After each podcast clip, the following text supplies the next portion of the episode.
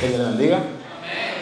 Eh, realmente, después de la serie que tuvimos, que fue muy buena, si no pudo venir algún día, les recomiendo que la busque en Spotify o en YouTube. Fue muy pero poniendo la casa en orden. Y siempre que pienso en poniendo la casa en orden, porque se refiere a casa a nosotros, pienso mucho en la frase que dice que cada persona es un mundo. Y agárrenme esa idea ahí un momento, porque primero vamos a entrar a una clase de sociales. Y para los que no sabían, así fueron evolucionando los continentes. Primero fue Pangea, que era más o menos todos los continentes unidos, ahí como ven. Luego se divide en la Eurasia y Gondwana. Y luego está como lo vemos hoy. No sé realmente si se brincan un pedazo cuando nos dan esa explicación, porque como que se va separando por parte y después se separan todito al mismo tiempo. Pero bueno, así que dicen que está hoy. Y nosotros creemos eso hasta el momento. Y si nosotros somos un mundo, o sea, algo como esto, ¿de qué está compuesto nuestro mundo? ¿Qué es lo que está componiendo nuestro mundo? ¿De qué están hechos nuestros continentes? Yo imagino que el mío se vería algo más o menos así. Y es interesante porque yo creo que la evolución de muchos aquí, o de la mayoría de nosotros, como continente, vamos evolucionando igual como evoluciona el mundo. De ser seres, vamos a decir, íntegros, muchas veces comenzamos a seccionarnos y nos dividimos en continentes. Un continente aparte para Dios y la religión, uno para las emociones, uno para el ocio, uno para las relaciones, otro para las partes financieras y usted tendrá su división. Esta es la mía, hay gente que va a tener a BTS por ahí, otra gente va a tener otra gente van a tener, yo no sé, Game of Thrones, van a tener series, otra gente van a tener libros. Usted tiene la suya. Y usted, yo estoy seguro que viéndolo, inmediatamente más o menos va mapeando sus continentes, cómo irían yendo, cuál es más grande, más chiquito. No quiero que lo tomen necesariamente como yo lo puse, de que ah, es el más grande el más chiquito en esa referencia, excepto por el de Cristo, ese es el más grande. Pero ¿qué pasa? Que de ser seres íntegros, vamos a decir, de que todas estas partes sean un uno, las hemos dividido en varias y nos hemos vuelto seres desintegrados. Y cuando digo esto, no quiero decir que la dividimos como hemos ido eh, un poco últimamente, que tal vez nos dividimos de cómo somos en la comunidad, cómo somos en el trabajo. Eh, gracias a Dios hemos aquí en el círculo hablado un poco de eso y yo creo que hemos ido trabajando y somos la misma persona en todos los lados. Ahora, ¿qué es esa persona que yo soy en todos los sitios? Porque si mi continente se ven así, todo está súper bien, excepto porque, si usted se fija, no todos tienen, vamos a decir, la cruz encima. No todo está gobernado por Cristo. E inmediatamente eso significa bobo para nosotros. Porque si su continente no están dominados por Cristo, igual que como pasa en los continentes actuales, van a tener disputas entre países. ¿Por qué? Porque lo que gobierne cada uno va a tirar para su lado, va a querer su beneficio. Es decir, que lo que esté en mi lado financiero, si no es Cristo, va a tirar más a mi lado financiero, esté Cristo o no en esa ruta. ¿Y por qué esto es malo para nosotros? Bueno, la palabra de Dios dice en Lucas 11, 14 al 17 y el 23 de la siguiente manera. Cierto día, Jesús expulsó un demonio de un hombre que no podía hablar. Y cuando el demonio salió, el hombre comenzó a hablar, las multitudes quedaron asombradas. Pero algunos dijeron, con razón puede expulsar demonios. Él recibe su poder de Satanás, el príncipe de los demonios. Otros, con la intención de poner a Jesús a prueba, le exigían que les mostrara alguna señal milagrosa del cielo para demostrar su autoridad. Jesús conocía sus pensamientos, así que dijo, todo reino dividido por una guerra civil está condenado al fracaso. Una familia dividida por peleas se desintegró. 23. El que no está conmigo a mí se opone y el que no trabaja conmigo en realidad trabaja en mi contra. Entonces, si nos manejamos en este ámbito de continentes, como dice el Señor, lo que no tengamos apuntando hacia donde Él, va a estar apuntando en su contra, que es como pasa actualmente. Uno forma acuerdos, o ¿verdad? las naciones forman acuerdos entre ellas, alianzas, pactos, contratos, de todo, pero siendo eh, alianzas separadas, vamos a decir, mundos, continentes, países separados, que al final, aunque tengan un acuerdo, vamos a decir que sea de mutuo beneficio, Realmente solo están buscando su beneficio propio a la larga. Y eso mismo pasa dentro de nosotros. Por naturaleza, nosotros tendemos a, esta sección a hacer que una área crezca más que otra, siempre. la mayoría de la gente, vamos a decir, crece en un ámbito o en el otro. Y dice como que, ok, este es más importante para mí. Incluso muchas veces ponemos el ámbito del Señor en el más importante y eso está súper bien, pero ¿qué pasa? Hablando, eh, terminando la serie pasada, el, año pasado, en el mixto, hicimos una serie en base a un libro que se llama Espiritualidad emocionalmente sana. Gracias, gente del mixto, son duros ustedes. Exacto. Y es muy pero porque, y yo creo que nunca lo había pensado, normalmente como cristianos tendemos a decir, yo tengo que mejorar mi tiempo con el Señor, tengo que mejorar mi lectura de la palabra, mi oración, y eso, como dije, siempre está súper genial, pero no olvidamos de las otras áreas. En este caso, hablando de las emociones, a veces no olvidamos de que tenemos que madurar como personas también. Y si queremos ser buenos cristianos, eso involucra que maduremos como personas. Porque ¿cómo yo voy a ser un buen cristiano si no maduro en el sentido de que puedo tener una charla con mi hermano sin juzgarlo? Entonces, ya inmediatamente yo estoy viendo que, ok, yo tengo que crecer en Cristo pero mis otras áreas también deben crecer de manera que también le den gloria a Cristo. Y eso involucra yo cuidar de mi cuerpo, que es su templo. Eso involucra también yo madurar en cómo me relaciono con los demás. Fausto hablaba de comunidad el domingo pasado. Y a veces uno con la comunidad no se lleva con todo el mundo. Bueno, hay algo que hay que madurar ahí también, porque, como dije, no podemos ir solo seccionando todo, porque se supone que tenemos que ser seres integrales. Y lo más interesante viene ahora porque si esas áreas no están rendidas a Cristo, ¿qué vamos a hacer? Lo mismo que hacen los continentes hoy en día. Si yo quiero una tierra, tengo que conquistarla. Entonces, ahora mismo, esas áreas que no son nosotros, vamos a tener que conquistarlas. Y señores, eso va a llevar mucho ayuno, mucha oración, ustedes lo saben, pero estamos hablando aquí de una guerra campal. Entonces, nos posicionamos y comenzamos a prepararnos. Decimos, ok, es hora de hacer guerra. Y eso, ustedes saben que lleva estrategia, planificación y muchísimas cosas. Y uno cuando lo piensa, y yo sé que mucha gente lo piensa como que, wow, yo hacer guerra conmigo mismo, porque estamos hablando de parte de nosotros, no estamos hablando de parte externa, de algo de otra gente, estamos hablando de cosas que tenemos nosotros por dentro, o sea que usted va a tener que luchar con usted mismo. Es más, no luchar, guerrear, porque lucha puede ser en un boxeo, en karate, no, no, no, estamos hablando de guerra, estamos hablando de armas, estamos hablando de cañones, estamos hablando de misiles y ustedes saben qué es lo que... Y mucha gente va a decir, no, realmente yo puedo simplemente rendir las partes más importantes a Cristo y dejo lo otro sin tocar y es menos el sufrimiento. Ajá. Eso como que no funciona así. Y yo les voy a explicar por qué en un momento. Si nosotros tenemos, vamos a decir, nuestra cristiandad muy bien, comenzamos inmediatamente a decir, yo quiero que todos mis planes sean en base a Cristo. Excelente. Y estoy hablando de gente que está dedicada al Señor de verdad. Entonces yo, ok, quiero hacer la voluntad del Señor, pero tengo un pequeño problema y me gustó mucho que en la serie pasada se habló de eso. Tengo un problema con mi finanza. Entonces no me estoy manejando bien financieramente, pero uno normalmente desliga las cosas y dice, ok, mis finanzas son una cosa y mi trato con el Señor es otro. Ok, si eso es así, ¿por qué si yo no tengo ahorro, no tengo un control financiero, gasto y gasto, cuando me toca dar para la obra del Señor, no tengo dinero? Entonces, esa parte que no es la que me toca con el Señor, está afectando lo que me toca con el Señor. Porque puedo estar dejando de hacer cosas que el Señor me ha dicho, como lo más básico, diezmar. Muchas veces no tenemos dinero para diezmar, sí tenemos para comprar ropa, para comer en la calle, que es muy rico, pero no tenemos dinero para diezmar y tú dices, entonces no está afectando lo que yo tengo que hacer con el Señor. Esa parte que no estoy tocando porque no compete. Pero vamos a otra parte. Vamos a decir que el Señor, yo siento que Él me está diciendo que yo tengo que pasar más tiempo con mis hermanos, escucharlos, que ellos me escuchen, compartir su palabra, que compartan conmigo de su palabra, dar seguimiento, compartir, hacer comunidad en todo su esplendor.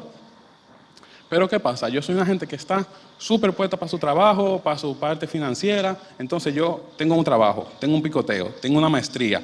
Encima quiero algo más porque todavía no me da. Y de momento yo digo, no me está dando el tiempo, voy a tener que quitar el discipulado de los miércoles, porque no me da. Y de vez en cuando, cuando esté muy, muy arrollado, yo puedo dejar de ir un domingo. Y yo estoy bien porque yo estoy bien con el Señor. Es simplemente que esto es un momento en el que yo tengo que concentrarme en mí. ¿Y qué pasa con que el Señor vive en ti? Entonces, ¿te va a concentrar en ti sin concentrarte en el Señor? Se, acabaron los amenes.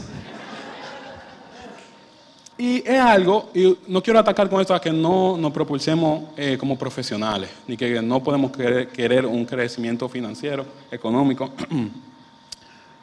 pero eso puede ser hasta una etapa. Puede que, ok, yo estoy haciendo eh, una maestría, me voy por dos años, eh, no voy a poder ir al círculo porque estoy en España, estoy en Londres, estoy en donde sea. Excelente, es un tiempo. Si voy allá, vamos a decir que usted, y es una excusa, pero vamos a decir que no encontró dónde congregarse, amén.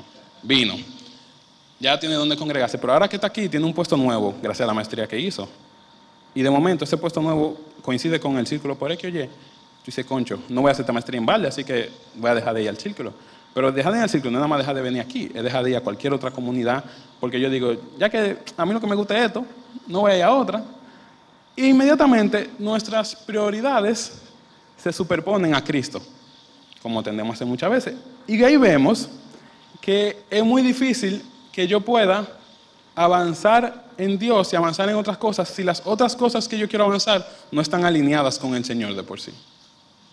En Mateo 6, 24a dice, nadie puede servir a dos amos, pues odiará a uno y amará al otro, será leal a uno y despreciará al otro. Eso es sencillo. Yo no puedo servirle a Dios si me estoy sirviendo a mí mismo. O mi amo es el Señor o soy yo pero no somos los dos.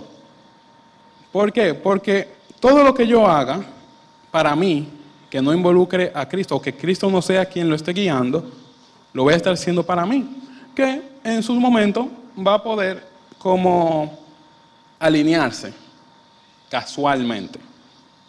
Pero ¿qué pasa cuando no se alinee? Como lo estoy haciendo para mí y no para Cristo, a la hora de que toque ponerlo de Cristo primero, no lo voy a hacer porque no lo estoy alineando con eso. Entonces, ¿qué eso va a involucrar? Como mencionaba ahorita, eso tocará que nosotros nos revisemos y dentro de nosotros veamos qué es lo que está dominando mis territorios. ¿Quién es el que está gobernando uno por uno? Ir viendo, porque los que no estén gobernados por Cristo, vamos a tener que hacer un plan de conquista que voy a ir en un momento. Pero hay que prepararnos mentalmente porque uno está aquí y lo está oyendo como que es verdad, yo esto no lo he rendido a Cristo o esto tampoco, yo tengo que hacerlo. Y a veces uno aquí en el domingo, a mí me pasa, uno sale muy entusiasmado, la alabanza está muy chula, la prédica está muy buena, yo esta semana me pongo para Cristo sí o sí, llegó mañana, se me olvidó, reseteé.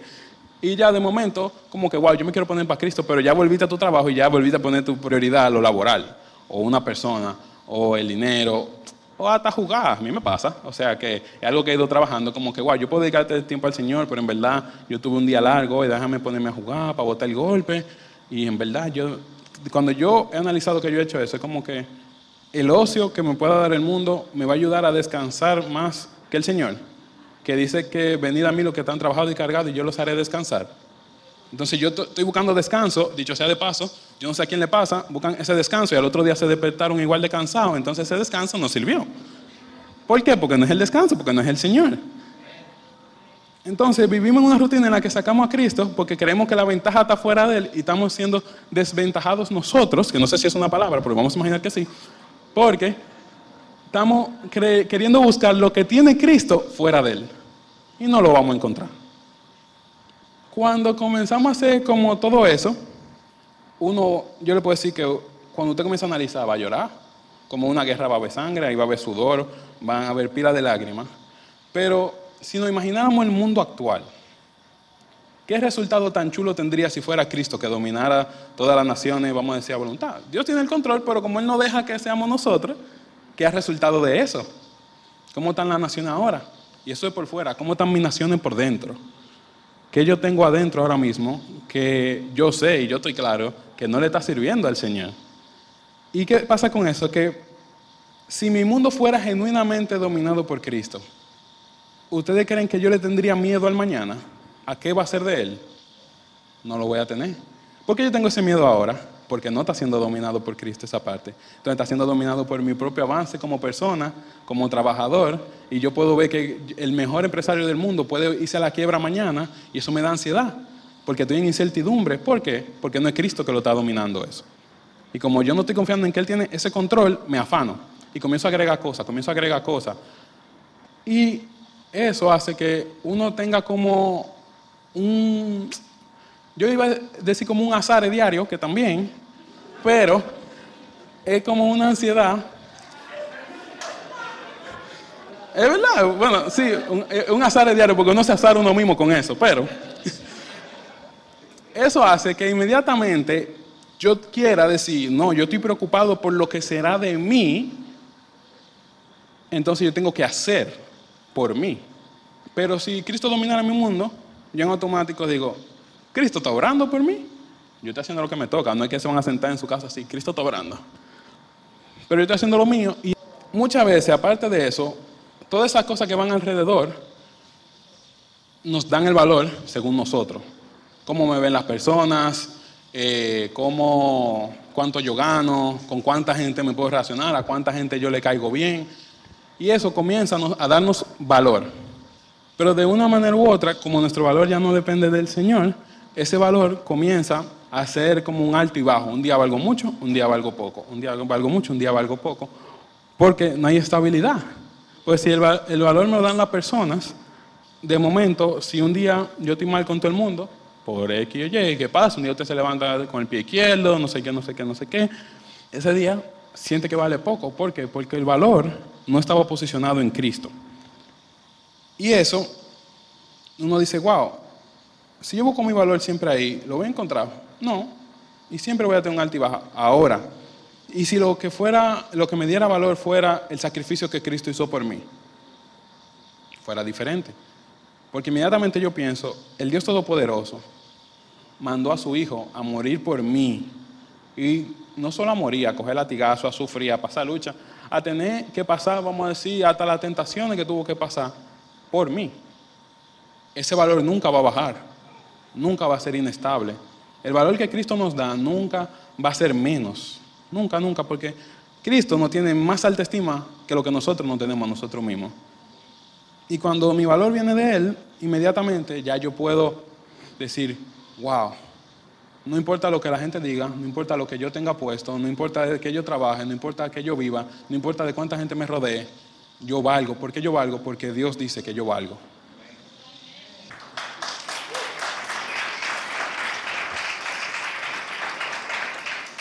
Entonces, todas esas cosas que real, realmente no valen, vamos a tener que dejarlas atrás. Mateo 19, 28 al 30 dice así. Jesús contestó, le aseguro que cuando el mundo se renueve y el Hijo del Hombre se siente sobre su trono glorioso, ustedes que han sido mis seguidores también se sentarán en doce tronos para juzgar a las doce tribus de Israel. Y todo el que haya dejado casas, o hermanos, o hermanas, o padres, o madres, o hijos, o bienes por mi causa, recibirá cien veces más a cambio y heredará la vida eterna. Pero muchos que ahora son los más importantes, en ese día serán los menos importantes. Y aquellos que ahora parecen menos importantes, en ese día serán los más importantes. Entonces, le estamos dando importancia y haciendo nuestro mundo alrededor de eso a las cosas que valen ahora o que van a valer para la vida eterna. Es una pregunta que hay que hacernos. Y ya hemos hecho mucha teoría en eso. Hay que orar, hay que leer la Biblia. Ahora, acciones prácticas. Yo voy a tener que, si yo quiero ver de qué está hecho mi mundo, primero sentarme. Ustedes agarran un mapita como el que yo cogí.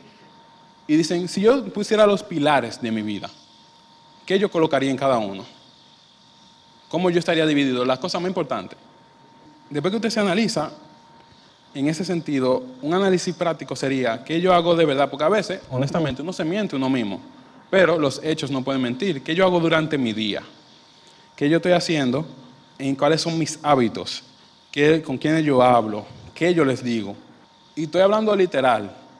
Estoy hablando de que hay que anotar, sentarse, no hay que pensarlo. Porque si usted lo piensa, se va a olvidar, en algún momento lo va a pensar diferente, usted lo va anotando.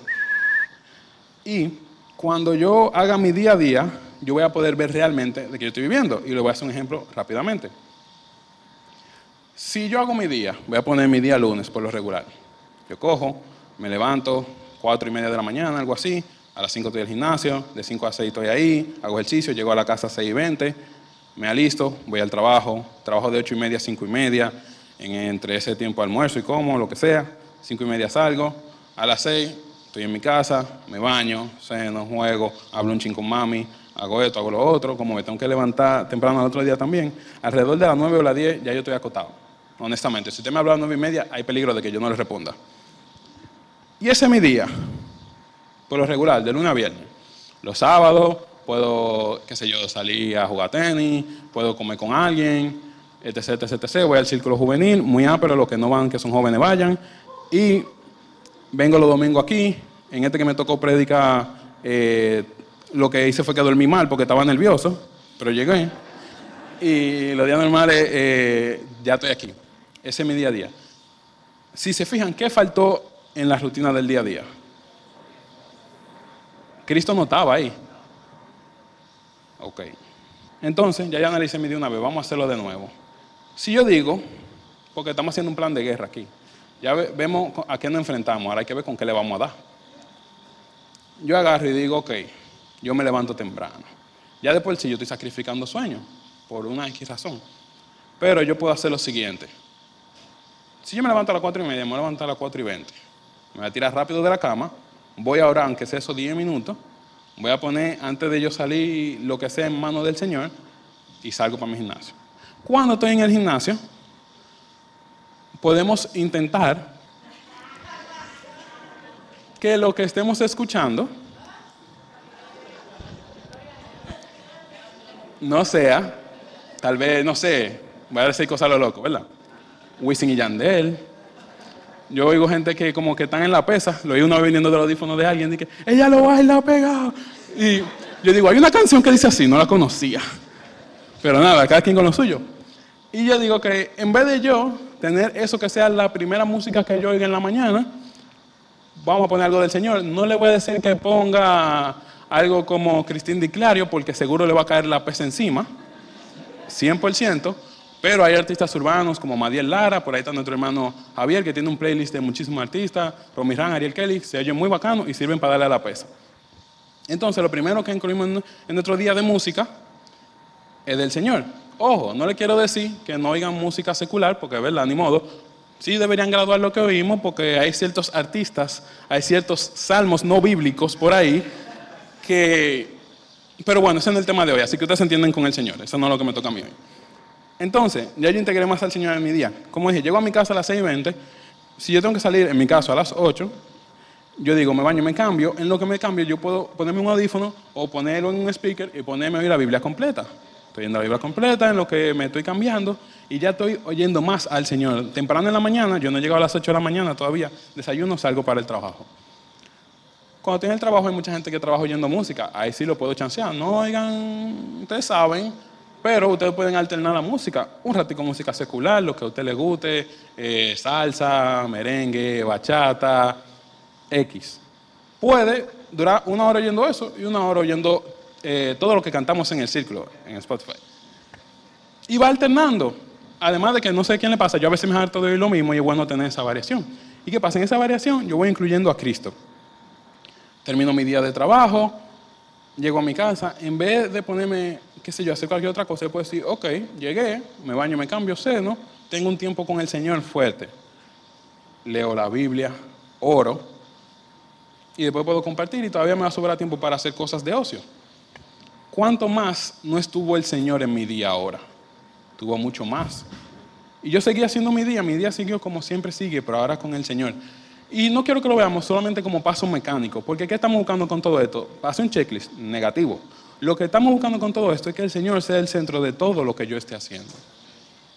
Porque inmediatamente el Señor sea el centro, yo voy a tener una relación con Dios. Inmediatamente tengo una relación con Dios en que yo escuche lo que Él me está diciendo. Cuando yo esté tomando decisiones, su voz va a estar ahí para las decisiones que yo tengo que tomar, vayan en pos de Él. Entonces, eso es para mi día a día. ¿Qué pasa con mi finanzas? Que Wilman lo dijo, lo dijo muy bien. Muchas veces no presupuestamos. Saque su presupuesto y lo primero que usted saque en el presupuesto es el diezmo, de cabeza. Y con eso yo tengo un testimonio y es que hace unos cuantos años atrás, cuando yo comencé a trabajar, eh, yo lo que más tenía problema era con el diezmo, porque sentía que no me alcanzaba el dinero. Como que, Señor, si yo diezmo, no me alcanza el dinero. Pero como quiera estaba en olla, aunque, aunque no diezmaba, entonces no era como que me servía de mucho. Entonces, yo Todavía no presupuestaba, pero dije, yo no sé, pero de que me caiga cualquier dinero, sea de quincena, sea un picoteo, sea lo que sea, lo primero que yo voy a hacer es mandar mi diezmo. Yo calculo el 10% de eso, ¡fua! lo mando y calculo mi ofrenda, la mando, sin hacer ninguna otra transferencia. Si yo debo, si no debo, si hay que pagar, yo mando el diezmo. Si quieren un testimonio de que yo salí de la olla, eso no es lo que va a pasar, pero seguimos en eso, pero de verdad, el Señor ha suplido después de eso, y le voy a ser honesto, después que me organicé y comencé a dar mi diezmo, yo hago más o menos la misma cantidad de salidas, compro la misma cantidad de cosas y de momento da el dinero. El dinero que no daba cuando yo no diezmaba. Y eso, y yo digo, ¿por qué? Porque yo estoy poniendo al Señor de primero. ¿Qué, también está pasando ahí en mi mente? Muchas cosas que tenían importancia dejaron de tenerlas. ¿Por qué? Porque si yo prefiero comprar esto que darle mi diezmo al Señor, ahora yo prefiero dar mi diezmo y no comprar eso. Y eso dejó de dominar lo que yo tenía en mi vida. Porque ahora yo digo, no, el Señor va a ir de primero. Y si yo tengo, dejo de tener, la gloria sea Él. Entonces, la vida por lo regular nos va a llevar en una serie de alto y bajo. Y va a ser a veces difícil concentrarnos en analizarnos diariamente. Pero es una buena práctica. ¿Por qué? Porque lo chulo es que dentro de todo eso, cuando yo esté haciendo mi plan de guerra, Cristo va a estar ahí conmigo y va a decir, mira, tú tienes que poner espionaje aquí, va a poner una base aquí, va a poner estos soldados aquí, va a mandar un ataque aéreo aquí. Y la táctica de él no van a fallar. Y lo chulo es que eso es para que toda esa parte que no son de Cristo en mí mueran. Y para los que han jugado mafia, werewolf o juegos de ese estilo, los muertos no hablan. Entonces, la idea es que toda esa parte de nosotros sean dominadas por el Señor. Y obvio, toda esta conquista va a tomar tiempo.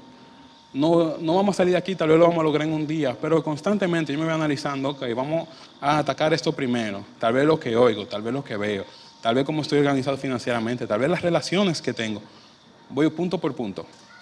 Porque tampoco tenemos que ponernos todo frente abierto al mismo tiempo, porque lo vamos a ver muy grande y entonces no vamos a hacer nada. Vamos a decir, ah, yo no puedo con todo esto. Entonces yo secciono y digo, ok, Señor, oro, vamos a comenzar por aquí. Y comienzo a hacer cambios prácticos en mi vida, en mi día a día, en mis hábitos, lo que yo hago. Y poco a poco, todas esas partes van a estar siendo dominadas por Cristo. ¿Qué va a traer eso? Esto va a traer unas altas y bajas en nuestras vidas, porque inmediatamente yo comienzo a hacer todos esos cambios, mi vida va a cambiar y vamos a tener muchas cosas a las que no estamos acostumbrados. Pero eso va a venir, tenemos en el Señor o no, lo alto y bajo vienen. Y el Señor es así, y eso es algo muy amplio, porque lo que hace eso es que tengamos que estar agarrados de Él. Y cuando estamos agarrados de Él, las cosas cambian. Y hay una frase muy ápera que dice Donald Miller en su libro Buscando Dios sabe qué, o en buen dominicano, sabrá Dios que estamos buscando.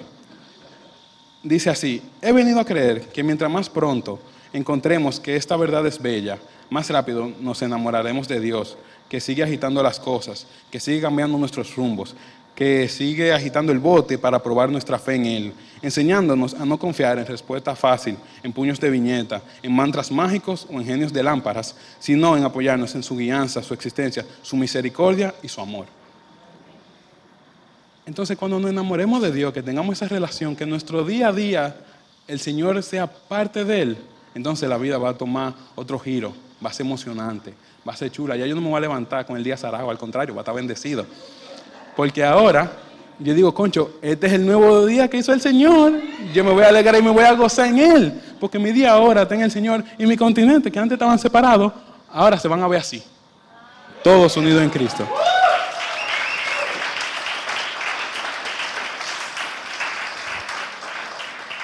Así que mis hermanos, esa es la invitación le voy a ser honesto, yo todavía lucho con esto, todavía tengo el reto diario de que todo lo que no sea de Cristo en mí muera, para que Él tenga toda la, eminencia en mi vida, todo el control. Todavía hay cosas que me duelen, hay días que yo lloro, hay días que yo digo, Señor, ¿por qué? Pero el Señor ni una vez, ni una, ni una me ha defraudado cuando yo lo he puesto de primero. Y sé que tampoco lo va a defraudar a ustedes. ¿Qué le parece si oramos? Dios Todopoderoso, muchísimas gracias por este día, Señor. Muchísimas gracias, Señor, porque tú eres lo mejor que tenemos, Señor. Gracias, Señor, porque tenemos la oportunidad de servirte, de seguirte, Señor.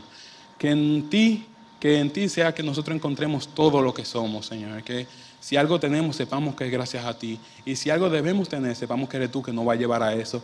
Que te busquemos a ti por encima de todo, Señor, que podamos sentarnos con nosotros mismos y contigo, hacer un plan de cómo podemos servirte mejor, porque eso es lo que de verdad vale. Porque el día que tú vengas, tú puedas decirnos, buen siervo y fiel, ven, entra en el gozo de tu Señor. Gracias, Señor, porque tenemos esa oportunidad. Que no simplemente escuchemos esto, sino que lo pongamos en práctica. Que inmediatamente, que sea poco a poco, no tenemos que hacer grandes cambios de momento, pero que los cambios que hagamos comiencen a ser constantes y que poco a poco nos acerquemos más a que todo en nuestro ser esté controlado por ti, Señor. En el nombre de Jesús te lo pedimos. Amén.